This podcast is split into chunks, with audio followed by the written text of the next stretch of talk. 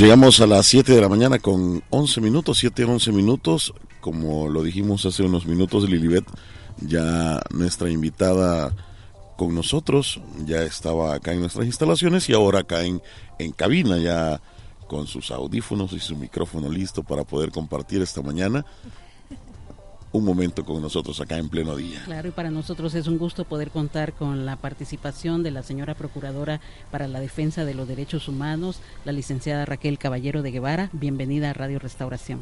Buenos días, muchas gracias. Eh, qué bueno compartir de nuevo con ustedes. Yo me acuerdo que muchos espacios muchos años también, ¿verdad? Desde mi rol como procuradora adjunta para la defensa de los derechos de la mujer y la familia. Y ahora pues en este rol, en este nuevo reto que ya en los próximos días voy a cumplir un año de gestión.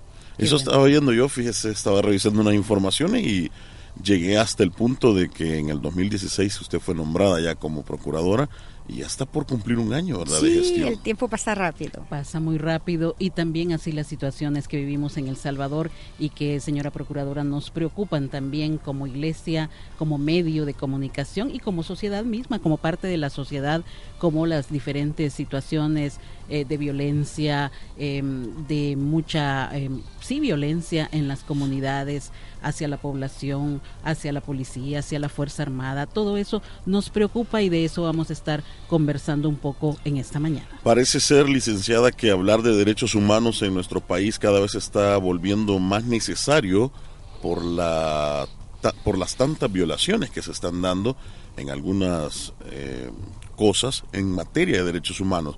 Hablar de cultura de paz, que ustedes, por cierto, han mantenido todo como una campaña, como, como institución, sobre lo que es la cultura de paz, que tanto la necesita nuestro país. Hoy queremos conversar con usted algunos temas que, que, que son... Eh, coyuntura nacional y que son parte de lo que ustedes han estado muy pendientes como institución, como la PDDH, y de eso queremos conversar esta mañana con ustedes, licenciado. Como no, gusto compartir con ustedes en esta linda mañana. Bueno, iniciamos prácticamente conociendo uno de los últimos eh, informes o balances que ustedes han, han, dado a conocer, licenciada Raquel, y es en relación a, lo que se ha dado de enero a agosto del año 2017, y en ello prácticamente vemos de nuevo, eh, según ustedes lo han publicado, un denunciar mayor sobre la actuación de la Policía Nacional Civil y la Fuerza Armada. Esto se sigue dando en el país y está generando eh, violaciones a los derechos humanos prácticamente, licenciado. Bueno, mire, la situación de nuestro país es un poco compleja en cuanto al tema de inseguridad que esto ocasiona para muchas personas, preocupación y para nosotros también, y sobre todo para la familia salvadoreña en este tema de la inseguridad, la problemática de violencia que sufren las personas a nivel nacional y la actuación estatal en las diferentes problemáticas. En el tema de seguridad, la competencia competencia constitucional que tiene la Policía Nacional Civil y que actualmente, que espero sea por poco tiempo, eh, con el apoyo de la Fuerza Armada, es precisamente para generar seguridad, para generar este, confianza en la población. Pero resulta que encontramos situaciones complejas porque eh, este es el mandato constitucional que tienen las autoridades, pero hay algunos eh, miembros de la corporación policial que están generando otro tipo de situaciones, como el que constituyen actuaciones eh, al margen de la ley que constituyen violaciones a derechos humanos. Y ahí encontramos el abuso excesivo de la el uso excesivo de la fuerza, el abuso de poder también y, el, y en algunos casos eh, muy complejos eh, que espero que sean unas cuestiones aisladas, encontramos también casos de ejecuciones extralegales que este, han sido también eh, denunciados de parte de, de parte nuestra eh, por muchos, mucho tiempo y al menos en mi periodo yo he firmado cuatro resoluciones que tienen que ver con estos casos. Bueno, a mí me llama la atención lo que usted menciona, eh, señora Procuradora, sobre este abuso de autoridad, ¿verdad? Lo que se está haciendo también y en donde va inmersa la población civil, porque eh, estamos viendo que también hay jóvenes que por el hecho de ser jóvenes, a veces la policía los para y empieza a golpearlos. ¿Qué de tipo de denuncias eh, están recibiendo ustedes en la Sí, el tema de maltrato, esa es una de las situaciones, el maltrato, el uso excesivo de la fuerza o en algunos casos el uso incluso de armas, ¿verdad? Que no no no es no son proporcionales a los a las actuaciones de grupos pandilleriles en algunos casos. Estamos claros de que es importante que el Estado asuma el rol que le corresponde de dar seguridad. Y estamos en términos generales hemos dado y hemos acompañado diferentes esfuerzos estatales para combatir eh, la criminalidad, para combatir eh, incluso las, las, pandillas, ¿verdad? Porque han venido a dar mucho luto a nuestro país. Y entonces la población necesita esa seguridad. Pero también nosotros hemos también eh, denunciado de una forma muy categórica la problemática de los uso excesivo de la fuerza y ahí encontramos incluso algunas, eh, eh, digamos, algunas detenciones ilegales y arbitrarias, ¿verdad? Y de esos casos pues tenemos muchos cuando se habla incluso de la privación de libertad, se habla también del uso de la fuerza y, ¿por qué no decirlo también de estos, en algunos casos que las víctimas son jóvenes algunos de ellos podrían estar en, vinculados a pandillas y otros no necesariamente, ¿verdad? Y esos son los casos que nosotros hemos atendido. Conocimos de un caso que fue emblemático de Daniel Alemán, que fue capturado en enero de, este año, ¿verdad? Y estaba jugando con unos, este, con unos vecinos, con unos amigos allí. Y este, nosotros, este, con, según la investigación que nosotros realizamos, eh, encontramos elementos que podrían, este, eh, eh, de forma contundente este, establecer que allí hubo alguna arbitrariedad. Al final, la policía también reconoció esas arbitrariedades y finalmente el joven salió, este, digamos, libre de esos cargos, ¿verdad? Y de sobreseído definitivamente sobre los cargos que se le imputaban de tenencia de droga. Entonces hemos encontrado, por un lado, estamos hablando de las, de las actuaciones que le corresponde a la policía y esperamos nosotros seguir acompañando los esfuerzos que está haciendo el Gabinete de Seguridad liderado por el vicepresidente de la República, tendientes a llevar seguridad a las comunidades, a la población. Pero también hemos dicho de forma muy contundente que los casos de actuaciones policiales que sean al margen de la ley los hemos denunciado muy contundentemente y también hemos pedido al Estado, a las instituciones del Estado, que eh, colaboren en la investigación de los casos precisamente para deducir responsabilidades y de esa forma también sanear y profesionalizar la, la, la, corporación policial, ¿verdad? Licenciada, si queremos eh, bajarnos al nivel pueblo, al nivel Juan, Juan Pérez, eh, y qué tiene y si queremos empoderar también a nuestra población en materia de derechos humanos qué tengo que hacer yo qué tiene que hacer eh, el radio escucha que está en este momento sintonizándonos al ver un mal procedimiento porque de pronto lo que nos embarga es el miedo.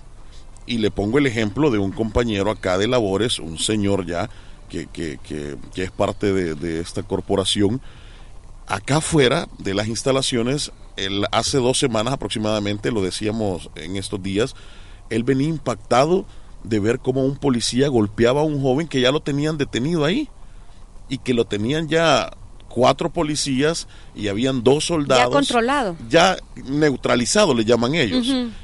Y luego viene en un vehículo, otro policía se baja y le empieza a golpear a, modo de tirarlo al suelo y, y seguirlo golpeando. El señor, el compañero, estaba viendo y el policía prepotentemente le dice, ¿qué estás viendo? Mira para otro lado. Entonces, si queremos empoderar a nuestra gente, porque eh, es necesario también que como población actuemos. Claro. Le digo. Sí, claro. yo creo, mire, definitivamente usted ha señalado una situación realmente muy compleja y yo, la recomendación que daría, por un lado, es que nosotros tenemos que fomentar también una cultura de denuncia. Y esto quiere, hay instancias, estamos en un estado de derecho, débil, democracia, pero estamos en un estado de derecho, no estamos en la jungla, como hemos dicho, ¿verdad? Aquí cada quien debe asumir el rol que le corresponde. Las autoridades en el tema de seguridad, pues dar seguridad. Y lo que hemos dicho es que que el reto grande en este tema es el control de los territorios por parte de las autoridades y no por los grupos pandilleriles, porque eso es lo que ha sucedido. Si una persona se pasa a la siguiente calle donde dominan la pandilla contraria, es hombre muerto, es persona muerta, ¿verdad? Por parte de las pandillas. Entonces eso no puede pasar. Estamos en un Estado de Derecho. Entonces, cuando hay alguna actuación ilegal de la parte de las autoridades, denunciarlo. Y por eso la importancia, y nosotros hemos insistido en eso, de fortalecer los controles internos que tiene la policía. Y la, el, el, tema de las, de las inspectorías de seguridad, aquí donde cobra fuerza. Y la importancia de ese profesionalismo que debe caracterizar a, la, los controles internos los controles internos eh, por parte de las autoridades. Entonces la, la ciudadanía eh, no puede tampoco quedarse callada ante estos atropellos. Por un lado, se debe tener confianza en la autoridad cuando están haciendo su papel, su rol que les corresponde. Pero cuando hay actuaciones ilegales, debe denunciarse esto. Incluso nosotros recibimos denuncias no necesariamente con el nombre de Juan Pérez, podré acogerse al, al también a, es parte del derecho a la garantía de confidencialidad, ¿verdad? O sea, la persona puede denunciar en derechos humanos o en la inspectorías en las diferentes instancias que corresponden eh, eh, velar por este tipo de situaciones. Entonces, las personas deberían entonces, si tienen conocimiento de un hecho en el que constituyen violaciones a derechos humanos, el reto es denunciar esos hechos, denunciar esos hechos, acogerse a la confidencialidad que nosotros también garantizamos, ¿verdad? La identidad de la, de la persona denunciante y de esa forma también se va este, mejorando, se va perfeccionando. Por, eh, nosotros hemos encontrado, y yo desde mi mandato he encontrado este, buena respuesta estatal, es decir, los casos que hemos denunciado, se, eh, hemos esperado que también ellos revisen en que ellos colaboren, las instituciones, los funcionarios, para que las eh, situaciones de, de, estos casos de violaciones a derechos humanos realmente lleguen a judicializarse. Se procesen. Se procesen, se investiguen. Hemos estado dando seguimiento a algunos casos de esto. Todavía la respuesta estatal es un poco débil, pero yo realmente eh, acudo a, la buena voluntad que pueda haber por parte de las autoridades, desde el vicepresidente de la República, el director general de la Policía Nacional Civil, con quien he tenido muchas reuniones de trabajo, lo mismo con el, el ministro de Justicia y Seguridad, que la importancia que el Estado dé una respuesta a la población y la población está demandando seguridad, está demandando por parte de las autoridades esta situación que se a diario se complica, ¿verdad? Entonces, y el reto grande que tiene la, las autoridades, eh, además del combate de la delincuencia, el crimen organizado y, y el fenómeno pandilleril, como se ha sido denominado también por la sala de estos grupos terroristas, realmente eh, la respuesta estatal debe ser contundente, ¿verdad? Para el combate a la delincuencia. Pero toda, cualquier actuación estatal debe ser en el marco del respeto a los derechos humanos de todas las personas en nuestro país. Entonces, una persona que se detiene, no estamos tampoco pidiendo que usen guantes de seda o pinzas, mi claro. muchachito lo voy a capturar, no estamos hablando de eso, pero este las detenciones deben ser en marco, si hay una persona detenida porque va a ser investigada, me explico con en vías de investigación, deben respetarse sus derechos. Si la Constitución habla de la presunción de inocencia. Y también. ellos tienen procedimientos y protocolos que, claro, que, son, que deben respetarse y que además deben ser en el marco de los derechos humanos. Muchas personas dicen, sí, pero los pandilleros no respetan eso. Sí, eso es cierto, pero nosotros no estamos en la jungla, como hemos dicho, todas las personas debemos respeto. Ahora, debemos, este, tenemos un marco regulatorio, ¿verdad? Que está, eh, eh, que, que rige a todas las personas. Nuestra constitución, los tratados internacionales, eh, las leyes secundarias secundarias y en el marco del sistema de protección de los derechos humanos también las autoridades deben eh, actuar en respeto a esto. Y es que eh, no se trata tampoco de que queremos defender a un pandillero, nada por el estilo. Si ellos han hecho algo ilícito, deben de pagar. Estamos hablando de los procedimientos que se llevan a cabo cuando, claro. cuando muchas veces por, por la falta o por un mal procedimiento puede llegar a ser, y lo decíamos ayer también, puede llegar a ser mi hijo, eh, mi, mi, tío, mi papá o qué sé yo, alguien que pues después de una buena golpiza le van a investigar. Claro, no puede ser. En ese sentido vamos nosotros también eh, llevando este tema y, que la gente sepa de claro. Y lo que me llama también la atención, señora procuradora, usted mencionó que la ciudadanía eh, pide seguridad, ¿verdad? Claro. Pero también, eh, lastimosamente, uno lo que ve es represión en muchos cuerpos de seguridad, llámese Fuerza Armada, llámese Policía Nacional Civil, y me ubico un tanto en lo que se dio hace un par de semanas ante la Comisión Interamericana de Derechos Humanos, en donde eh, el Estado salvadoreño se desligó de las violaciones a los derechos humanos cometidos por cuerpos de seguridad. Sin embargo, usted nos está hablando de denuncias de la misma No, mire, hay casos, yo creo que miren, es, es, una situación compleja y debe abordarse de manera seria, ¿verdad? Yo, de los casos incluso que llegaron a la Comisión Interamericana eh, por organismos de la sociedad civil, la UCA, el Instituto este, de la UCA, el Instituto de Derechos Humanos y también algunas organizaciones civiles llegaron ante la Comisión Interamericana y los casos que llevaron, muchos de ellos este, de los 10 casos que llevaron son casos nuestros, que investigaciones nuestras como Institución Nacional de Derechos Humanos. Y algunos casos de esos, eh, al menos cuatro, son de los que yo ya firmé también como, como titular eh, resoluciones respecto a este tema el caso de la finca San Blas, ¿verdad? Una situación, la masacre que se dio en la finca San Blas, en donde eh, un joven, Denis, de 15, 17 años aproximadamente, eh, pues eh, le fue quitada la vida por parte del grupo de reacción inmediata de la Policía Nacional Civil. Entiendo que eso ya ustedes también han dado una resolución. Bueno, y, hubo ya procesados en este caso. Sí, claro, y la, fíjese que en esto, por eso es que digo que debe abordarse de manera seria, porque los casos, eh, esto, muchos, muchos de ellos ya los hablé yo en reuniones de trabajo, tanto con el director general de la policía como con el ministro de Justicia y Seguridad. Y ellos se comprometieron a investigar, porque no solamente es el caso de San Blas, porque ese eh, fue un caso del 2015 y que mi antecesor le dio seguimiento a este, ¿verdad? A este caso. Pero yo, yo estoy hablando de los casos que dentro de mi periodo, en este año, he conocido y que al menos han sido cuatro casos que yo he firmado. Esos casos los hemos hablado con las autoridades.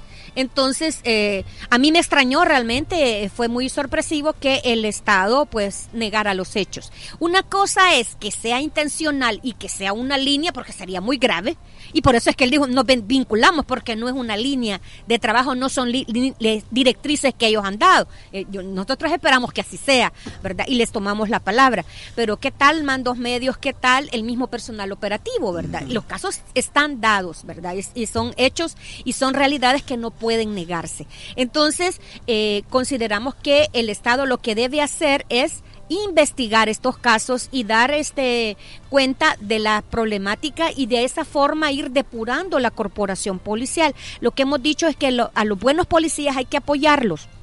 A los buenos policías hay que adoptarles de los recursos que necesita la dignificación del trabajo. Hemos dicho que no solamente la importancia de la de preparación táctica, eh, enseñar a matar o enseñar a defenderse, sino el tema es la preparación psicológica, que en un momento determinado que el policía tome control de tome control de la situación y, el, así el tema del uso de la fuerza correspondiente a cada cada eh, digamos paso que van a dar. Y por eso la importancia de ir profesionalizando a la corporación policial. Y hemos dicho también la importancia de eh, la dignificación laboral. Estamos hablando que los bonos se traduzcan a, a una nivelación salarial por ejemplo el tema también de la protección a los policías y a sus familiares sobre todo porque eh, hay muchas víctimas este, de policías, tanto este, ellos como sus, familiares. En este año, más, más que todo, ¿verdad? El año pasado cerramos con 47 casos,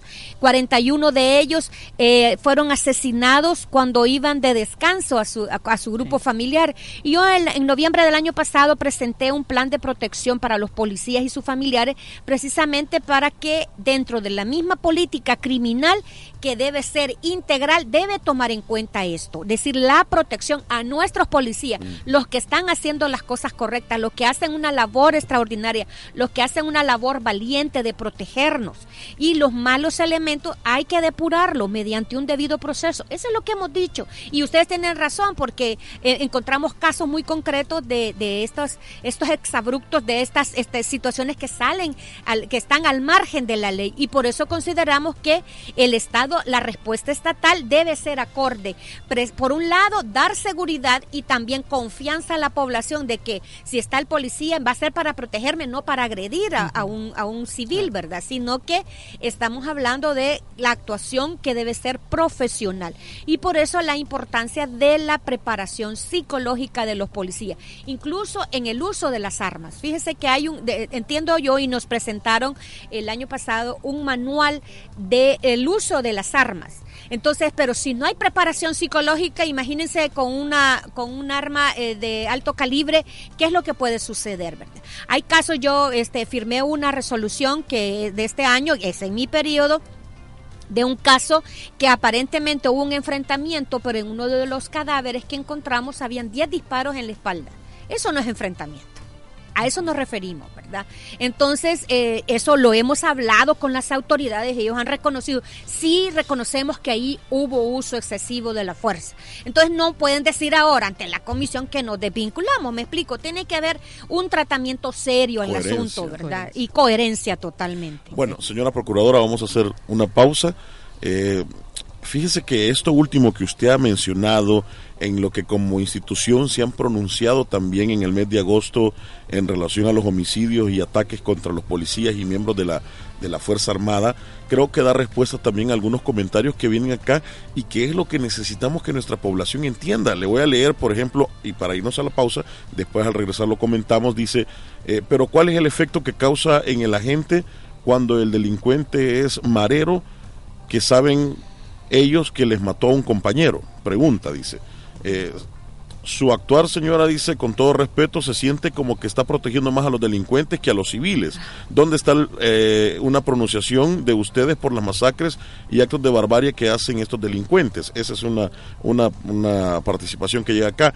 Eh, otra pregunta dice, ¿por qué se defiende mucho a las personas que cometen con lujo de barbarie asesinatos o, o, hechos y arrestan a los policías que se defienden. La verdad no entiendo, dice. Este es el sentir... Son los comentarios que están llegando a la fanpage. Pero reflejan la población nuestra, licenciada, que necesita informarse más en materia de derechos humanos. Vamos a hacer una pausa y al regresar vamos a comentar sobre estas eh, participaciones.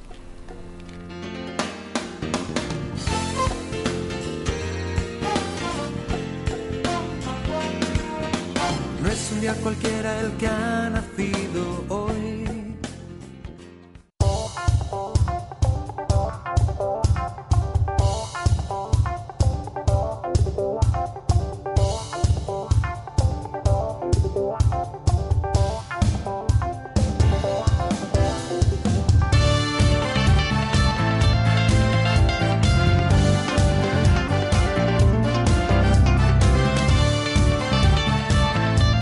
Siete de la mañana con 38 minutos, 7 con 38 y bueno, ahí está habilitado el 7856-9496 que es nuestro número de WhatsApp o el 2294-9596 para que usted pueda participar de esta entrevista que estamos realizando a la señora Procuradora para la Defensa de los Derechos Humanos, licenciada Raquel Caballero de Guevara. Y bueno, tenemos una nota de voz en referencia a la temática que estamos hablando esta mañana.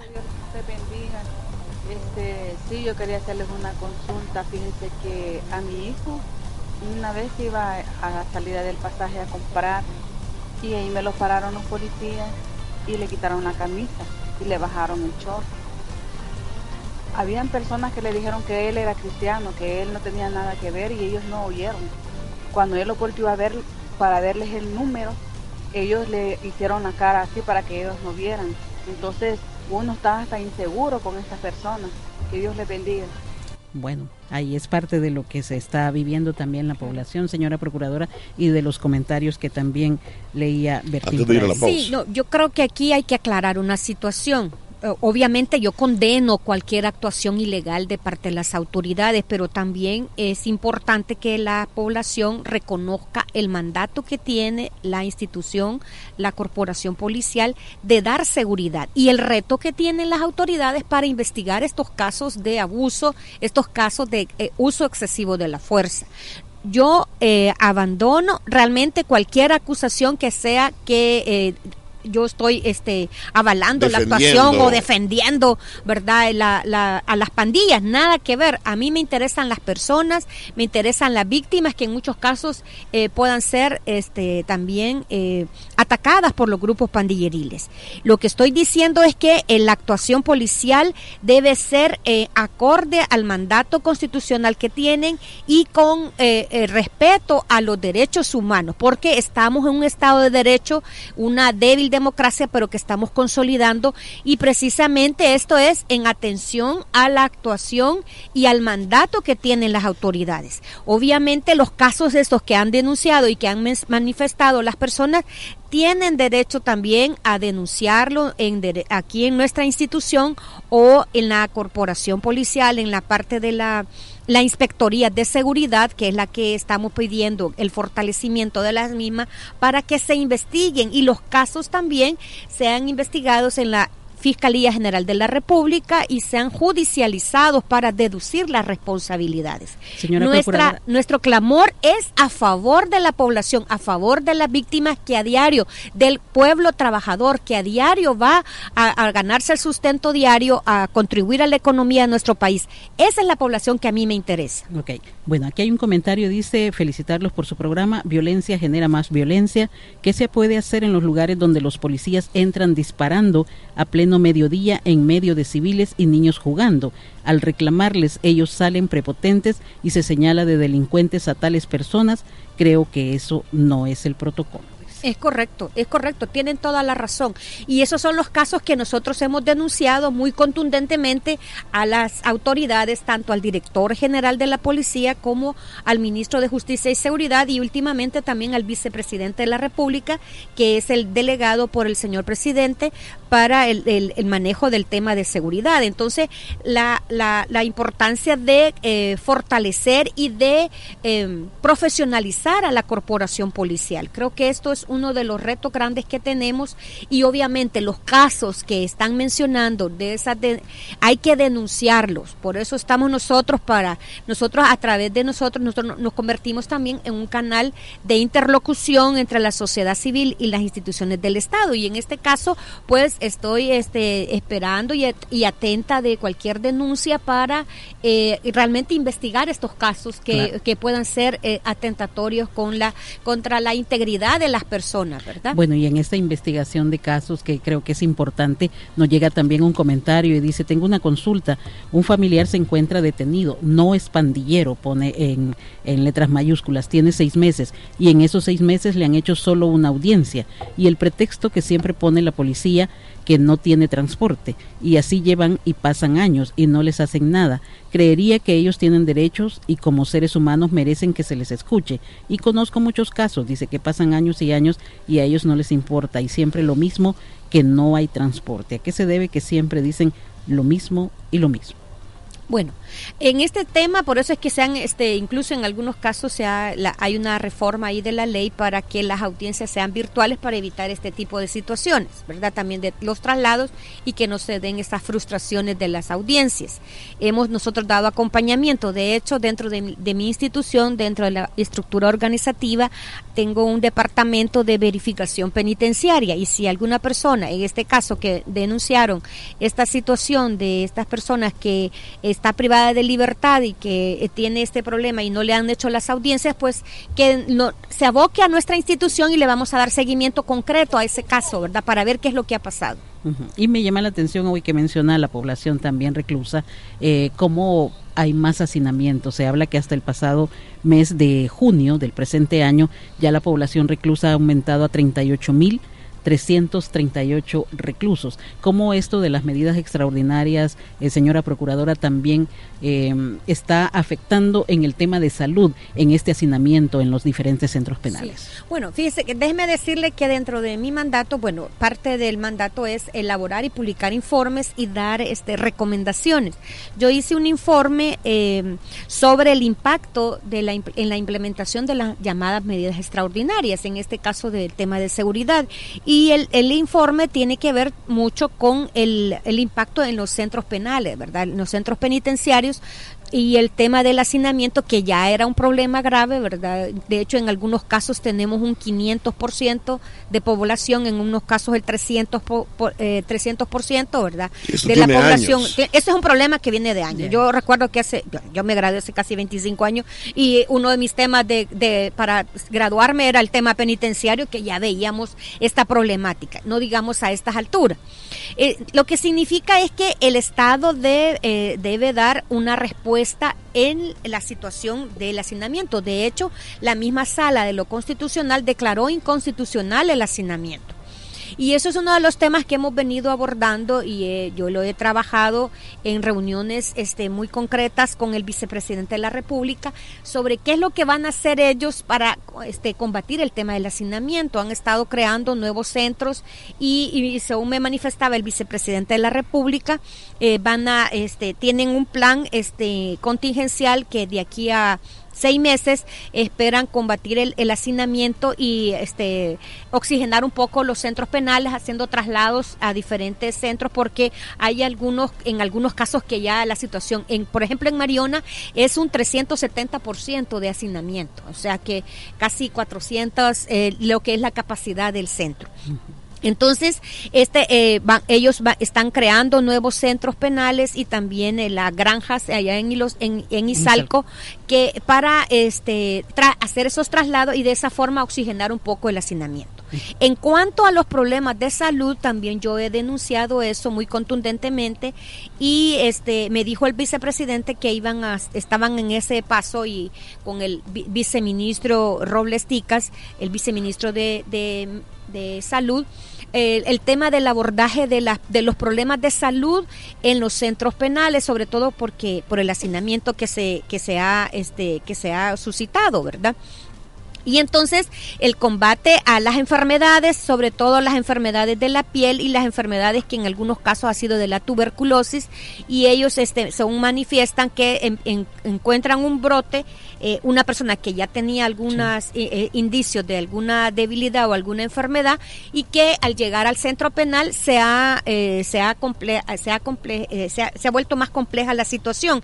Y en estos casos entonces eh, ellos han, la actuación estatal es rápida rápida. El problema se da cuando se dan los traslados, uh -huh. pero en el tema del combate a la tuberculosis, que en esto también El Salvador es pionero a nivel de Latinoamérica, lleva el primer lugar, no todo es malo aquí, eh, el primer lugar en el combate a la tuberculosis, es, es, es una forma exitosa. Entonces, es, en los centros penales, cuando ha surgido una situación de esta, ellos tratan de darle el tratamiento de, de, una forma inmediata.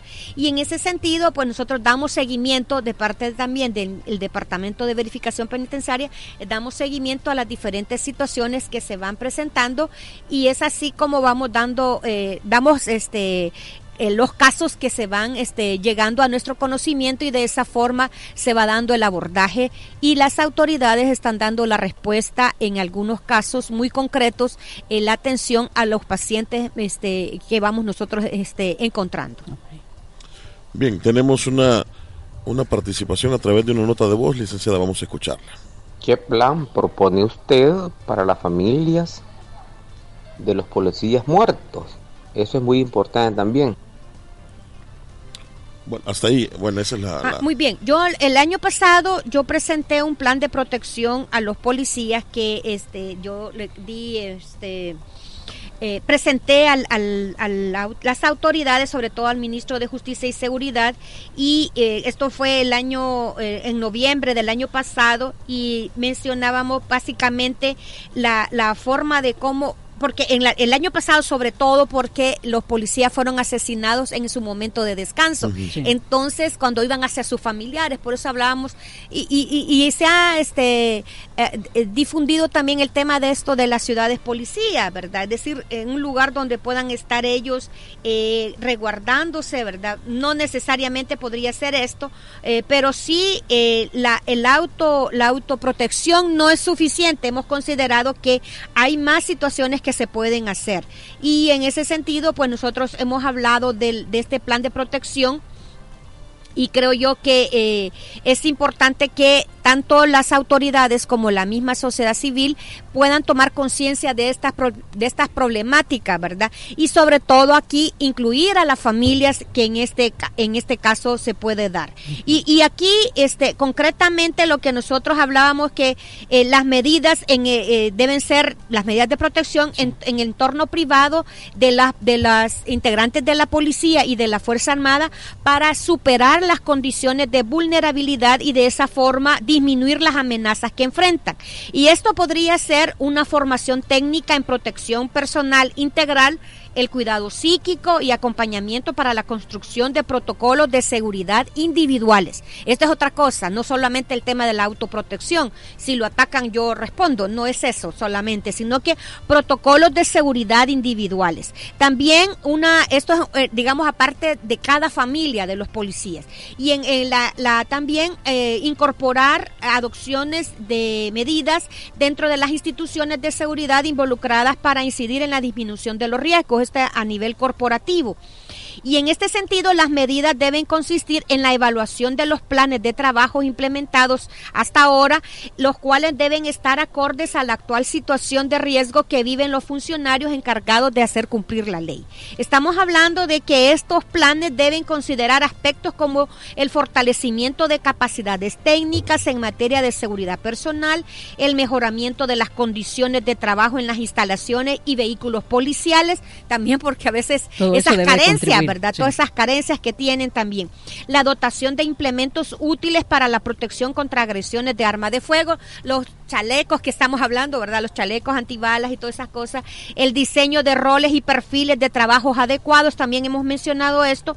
Y otro aspecto es también la ubicación estratégica del lugar de trabajo en atención a las zonas de peligro y sus zonas de vivienda. De esa forma se pueden identificar eh, filtraciones eh, de información, ¿verdad? Y eso es por, por eso es importante el abordaje de una forma integral. Y también el impulso de una efectiva depuración interna y otras similares que, que se puedan tomar en cuenta. A la- al nivel interinstitucional creo que también implicaría la obligación de todas las instituciones involucradas de colaborar entre sí para facilitar la ejecución del plan de protección a los policías y a sus familiares. Y aquí tiene que ver la parte presupuestaria que es fundamental para materializar todos los componentes del plan. Y aquí debe preverse la asignación de una partida presupuestaria adecuada, como hemos insistido en esta parte. Eh, que las instituciones dedicadas a la construcción y otorgamiento de viviendas, por ejemplo, eh, den esas facilidades para el ingreso de, niñas y niños y de cualquier eh, centro escolar y oportunidades de trabajo para familiares cercanos, ¿verdad? Este, de los agentes policiales y soldados que deben ponerse en función para de esa forma disminuir los riesgos o las condiciones de vulnerabilidad que se puedan encontrar. Y en ese sentido creo que es importante que algunos aspectos eh, principales de los objetivos específicos que en aquel momento este, conllevaba la propuesta, por un lado la superación de las condiciones de vulnerabilidad, es decir, que la dirección de la policía y el Estado Mayor Conjunto de la Fuerza Armada deben realizar eh, eh, con urgencia un eh, identificación de, de mapas de riesgo, ¿verdad? La situación, las condiciones más vulnerables en que se encuentran cada uno de los de los integrantes, tanto de la policía como de la Fuerza Armada. Y por otro lado también la- el Ministerio de Justicia y Seguridad y la, el Ministerio de Defensa Nacional deben adoptar medidas que consideren necesarias para solucionar los problemas de, de vulnerabilidad que se puedan detectar. Y en caso de ser necesario, eh, buscar canalizarlos a las instancias que correspondan. Y consideramos que para superar los problemas presupuestarios o administrativos, también el Ejecutivo pues, debe promover un régimen de emergencia que contribuya a agilizar los procedimientos. Y ese, por eso es que también la Asamblea Legislativa eh, debe dar los, los recursos necesarios para el combate a esta situación. Por eso es cuando se hablaba de estos planes de emergencia o incluso eh, yo acompaño y he venido acompañando estos esfuerzos y también la instalación de una mesa de crisis, en este caso cuando el, abordaje de la problemática es grave, para que también se puedan este, eh, mover recursos, ¿verdad? Facilitar recursos de parte también de la Asamblea Legislativa para el combate también a la delincuencia, pero también para proteger a, la, a, los, a los integrantes de la corporación policial que en un momento determinado se encuentren en situaciones de riesgo. Señora Procuradora, eh, acá escriben a través del WhatsApp también y, preguntan y dicen con todo respeto, ella recibe, eh, refiriéndose a su persona y a la institución, reciben respuesta de lo que sugiere, hay incidencia o no hay solución, porque si se espera que el gobierno actúe estamos perdidos. Bueno, Fíjese que eso, justamente, eso está, por eso estaba diciendo que ha acompañado los diferentes esfuerzos, porque incluso cuando yo dije de que el tema de las medidas extraordinarias, el impacto que está ocasionando eh, las medidas extraordinarias, yo he dicho que en el camino se revisen lo que se está actuando, qué es lo que está bien y qué es lo que está mal.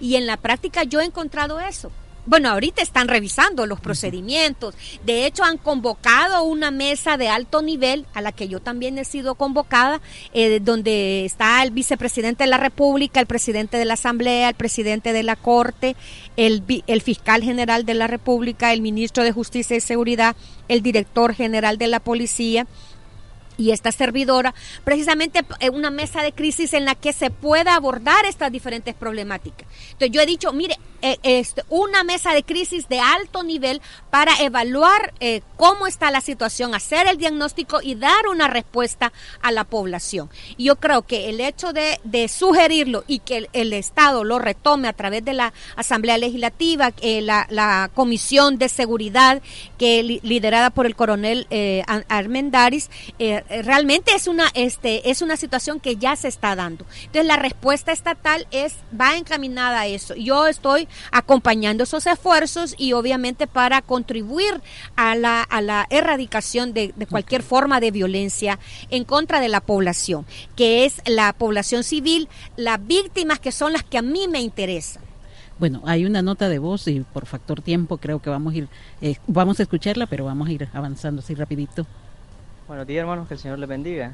Pues abonando el tema que, del que están hablando, pues yo quisiera felicitar a la señora procuradora por sus aportes ¿verdad? De, pensamiento humano que hay sobre el sistema policial en el que vivimos. Pues realmente eh, una golondrina no hace verano. Yo creo que es eh, de aplaudir la, la, reacción de ella, pero eh, sí necesitaría un poco más de apoyo de parte del gobierno, porque el gobierno solo implementa represivamente acciones contra la población, ¿verdad? Y me refiero a la población en general, ¿verdad? Porque eh, no es que se aplauda que, no traten mal a los jóvenes que andan metidos en pandillas, sino que eh, la represión no, no va a arreglar el problema de la delincuencia, porque violencia genera violencia. Si nos podemos ver los casos de las personas que ponen denuncias, no son personas que pertenecen a pandillas, son personas que se sienten dañadas físicamente por las autoridades que tienen que resguardar la vida de las personas. Lo que pasa es que los policías generalizan eh, a la población y piensan que cualquier joven que camine por la calle con una apariencia que no sea de un joven de bien, ¿verdad? Ellos llegan y lo golpean y empiezan a cuestionarlo y, a tratarlo mal, ¿verdad? Pues la realidad es que yo esperaría que, esto se llevara más a, fondo, pues, y que lo tomaran como un tema prioritario en la agenda nacional, ¿verdad? No solo por parte de derechos humanos, sino que por parte de, del gobierno, ¿verdad? Porque eh, de otra manera no vamos a encontrar una solución para los problemas que afrontamos día con día como sociedad y como jóvenes, ¿verdad? Que tengan un buen día, que el Señor les bendiga. Interesante porque son los jóvenes. Eh, Definitivamente. Y fíjese que eh, lo que ha dicho él es muy importante porque es lo que nosotros hemos insistido. No solamente es importante la preparación táctica, enseñar a defenderse y enseñar a atacar. La importancia de la preparación psicológica, precisamente por lo que decía el joven, ¿verdad? Que eh, a veces no se identifica quién es, está al margen de la ley y quién sí, ¿verdad? Porque se ataca a personas civiles. por una apariencia. Por una apariencia, pero si el policía está preparado psicológicamente, él va a poder actuar y de una forma profesional eh, e intervenir, ¿verdad? Tampoco estamos, vamos a irnos al otro extremo, ¿verdad? Que no van a actuar eh, para dar seguridad a la población, pero sí, este, el combate a la delincuencia debe ser contundente por parte de las autoridades, el control de los territorios por parte de las autoridades es un reto importante también que las autoridades deben retomar, no deben ser controlados por las pandillas, sino por las autoridades y de esa forma vamos dando seguridad, vamos dando confianza a la población. Pero por eso es que queremos una policía que tiene este mandato constitucional, una policía profesional. Por eso importante de... Eh, la preparación psicológica y decir que los policías cuando lleguen a actuación saber este diferenciar una situación y en un momento tomar el control de la de los territorios y control de la situación para, eh, para el combate a la delincuencia y el crimen organizado. Bueno, bueno, hay algunos comentarios que no quisiéramos dejar de, leer. Este viene en relación a lo que hemos estado hablando desde el principio. Es una lástima que hayan hermanos, dice, que piensen que se están defendiendo a los delincuentes. Lo que se está tratando de evitar es que las fuerzas represivas actúen fuera del marco de la ley y que sean inocentes los que reciban golpizas o hasta pierdan la vida a mano de escuadrones o grupos extralegales de exterminio. El crimen debe ser castigado, pero dentro de sus respectivos marcos legales. La población quiere sentirse segura. No es normal que la población sienta inseguridad al ver los cuerpos de, entre comillas, seguridad. Bueno, Quintanilla nos manda. Es, un comentario que también es muy puntual en lo que está mencionando. Sí, definitivamente. La población está, mire, la población está ahora, ya no estamos en otros tiempos, ¿verdad? Ahora la población está más activa y, está más este, pendiente de lo que sucede. Lo que sí yo quisiera, este, el llamado a la población es que fomentemos una cultura de denuncia. La, la cultura de, no necesariamente tiene que decir su nombre, sino diciendo, mire, aquí está una situación ilegal, una eh, eh, situación que se sale del, del marco legal, ¿verdad? tienen que denunciarla. De esa forma también se va saneando, de esa forma también se va profesionalizando a la policía, que es la que debe tener el control. Aquí entra en juego su palabra, aquí entra en juego en este mensaje las palabras que usted acaba de decir. Dice, ¿qué pasa con las personas que vivimos en lugares donde las maras tienen el dominio? Los niños no pueden salir a jugar porque los muchachos están armados en las calles ¿Dónde quedan los derechos de los niños? Es correcto. Por eso es importante, el, sí, definitivamente. Por eso es que es, este, es importante, impostergable que la corporación policial y las autoridades revisen lo que están actuando revisen en el camino, porque el combate a la delincuencia debe ser firme y contundente. Eso es lo que hemos dicho. Y por eso yo acompañé la implementación de las medidas extraordinarias. Pero esto no quiere decir que van a actuar eh, este, al margen de la ley. Debe ser con el respeto a los derechos humanos de todas las personas. Queremos una Policía Nacional Civil fortalecida. Nosotros aplaudimos la labor valiente y extraordinaria que realizan los, los policías todos los policías. Claro, eh, hablando de la mayoría, hay algunos cuantos que eh, se salen del margen de la ley y a ellos hemos dicho que los depuren en, eh, atención a un debido proceso, ¿verdad? ¿Y, será que, y de esa forma se va profesionalizando. Que esta policía cambió su razón de ser cuando fue creada hace 25 años tras los acuerdos de paz. Bueno, lo que se decía es que ya no debía ser un cuerpo represivo, ¿verdad? Sino que debía ser una policía nacional civil, es decir, de civiles, no militares, ¿verdad? Por eso es que yo espero que la, la, actuación de la Fuerza Armada sea temporal. Ahora, ahora que usted dice, no militares, pero el gobierno eh, desplegó ayer, pues eh, mucho más efectivo, casi 12 mil este efectivo. Y los vehículos también, Entonces que, me da la sensación de que estoy nuevamente militarizada en la, de los 80. Sí, la situación es realmente compleja y yo creo que aquí, este, como hemos dicho, se debe tomar control de los territorios eh, que debe ser actuación de la policía y que cualquier acción para proteger a la población, de, el tema de dar seguridad debe ser con respeto y restricto a los derechos humanos. Decir, todos nos debemos a este marco legal, a esta democracia, a este Estado de Derecho al que estamos, el que estamos consolidando. Bueno, no sé si la PDH tiene conocimiento de que en las cercanías o en los alrededores de las delegaciones policiales hoy normalmente cierran las calles. También. Y que evitan el libre tránsito, que es un derecho también que tiene el ciudadano.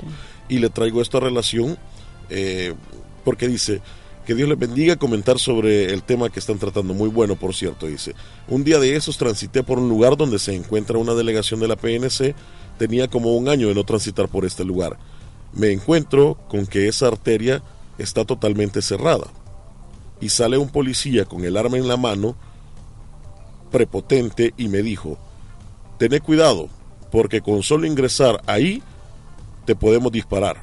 En realidad no hay seguridad a las familias salvadoreñas, ya no aguantamos más, como ciudadanos nos sentimos como ciudadanos no sentimos seguridad con las autoridades. Definitivamente, esos casos son los que tienen que denunciar. Por eso es que hablando de Ok, licenciada, le interrumpo. Cuando usted dice denunciar, ¿qué tengo que hacer yo? ¿Le tengo que ver el número de ONI? ¿Tengo que ver la delegación que es? Si anda en un vehículo, el, el número del, del vehículo. ¿Qué tiene que hacer la población? Sí, bueno, y llegar a la Procuraduría. Es, ahora quería dar también el teléfono nuestro para que Para hagan las denuncias. denuncias. 2520-4300 y 2520-4301 y 2520-4331. Esos son los números de la Procuraduría a los que pueden llamar y decir, mire, en tal lugar está sucediendo X situación, ¿verdad? De esa forma fomentamos una cultura de denuncia. Al denunciar, nosotros también hacemos las investigaciones, Actúan. actuamos, eh, hacemos las denuncias respectivas y, este, y, la, y exigimos al Estado que se investiguen estos casos y que se eh, modifiquen esas actuaciones, ¿verdad? Porque la, la, la policía fue creada para dar seguridad, ¿verdad? Entonces no para crear teo- Servir y terror, proteger, Servir y proteger. el lema, ¿verdad? Servir y proteger. Entonces, eh, la, la mayoría de los policías llevan a cabo esa, esa, esa, eh, digamos, esa labor. Por eso es importante que la preparación psicológica, porque el policía está pensando si el que va a llegar allí viene es un Atacarlo. pandillero o va a llegar a atacarlo. Entonces ellos actúan de una forma eh, en defensa, pero ellos están para servir y para proteger a la población. Entonces, por eso es importante profesionalizar a la policía, ¿verdad? Bueno, Bueno, cerramos. Hay más mensajes. Dice interesante entrevista la de hoy. Eh, lamentablemente nuestras, entre comillas, autoridades son quienes más violentan la ley. Además, el hecho de que el ejército haga labor de, entre comillas, seguridad pública, eh, cuando es sabido de, que, de todos que esto es inconstitucional. En resumen, me siento más seguro cuando no veo un agente policial o militar. Bueno, así las cosas en este país. Eh, señora Procuradora, muchas gracias por estar con nosotros. Gracias por eh, abordar esta temática que es de sumo interés para nuestros oyentes y por supuesto nosotros como medio de comunicación abordamos estas temáticas porque defendemos la vida, tenemos al Dios de la vida y que también respetamos y Dios nos manda también a respetar esos derechos humanos A y- señalar las y, injusticias. a señalar las injusticias como lo hizo Jesús en la época. Sí, definitivamente. Yo lo que quiero decir para cerrar en esto es que todos somos responsables de, Claro. de fomentar una cultura de respeto a los derechos humanos en nuestro país. Y las autoridades están obligadas a, a propiciar ese, eh, la, la seguridad a la población y también el control de los territorios que hemos dicho que es uno de los retos grandes que tienen las autoridades. Y toda actuación para dar seguridad debe ser en el marco del respeto a los derechos humanos eh, de por parte de las autoridades y la población pues yo también aun cuando la situación este de inseguridad yo también pido un también un voto de confianza a las autoridades. Den la oportunidad de que ellos enmienden esta situación. Por eso hemos exigido también eh, que la preparación psicológica de los efectivos de la corporación policial y también de los de la fuerza armada que está llevando a cabo acciones de seguridad temporalmente. Y entonces si encontramos casos como los que han suscitado denunciar nuestros teléfonos 2520-4300, 2520-4301 y 2520-4331. Estamos para servirles. Todos somos responsables de fomentar una cultura de paz en nuestro país. Muchas gracias, Buenos señora días. Procuradora. Y bueno, la palabra de Dios siempre nos habla de derecho, nos habla de justicia. Y yo leo lo que dice Amos 5.24. Dice, pero que fluye el derecho como las aguas y la justicia como arroyo inagotable. Bueno, gracias, señora procuradora. Nos vamos. Gracias. Nos encontramos mañana, si Dios así lo permite. Que tenga un buen día, día martes.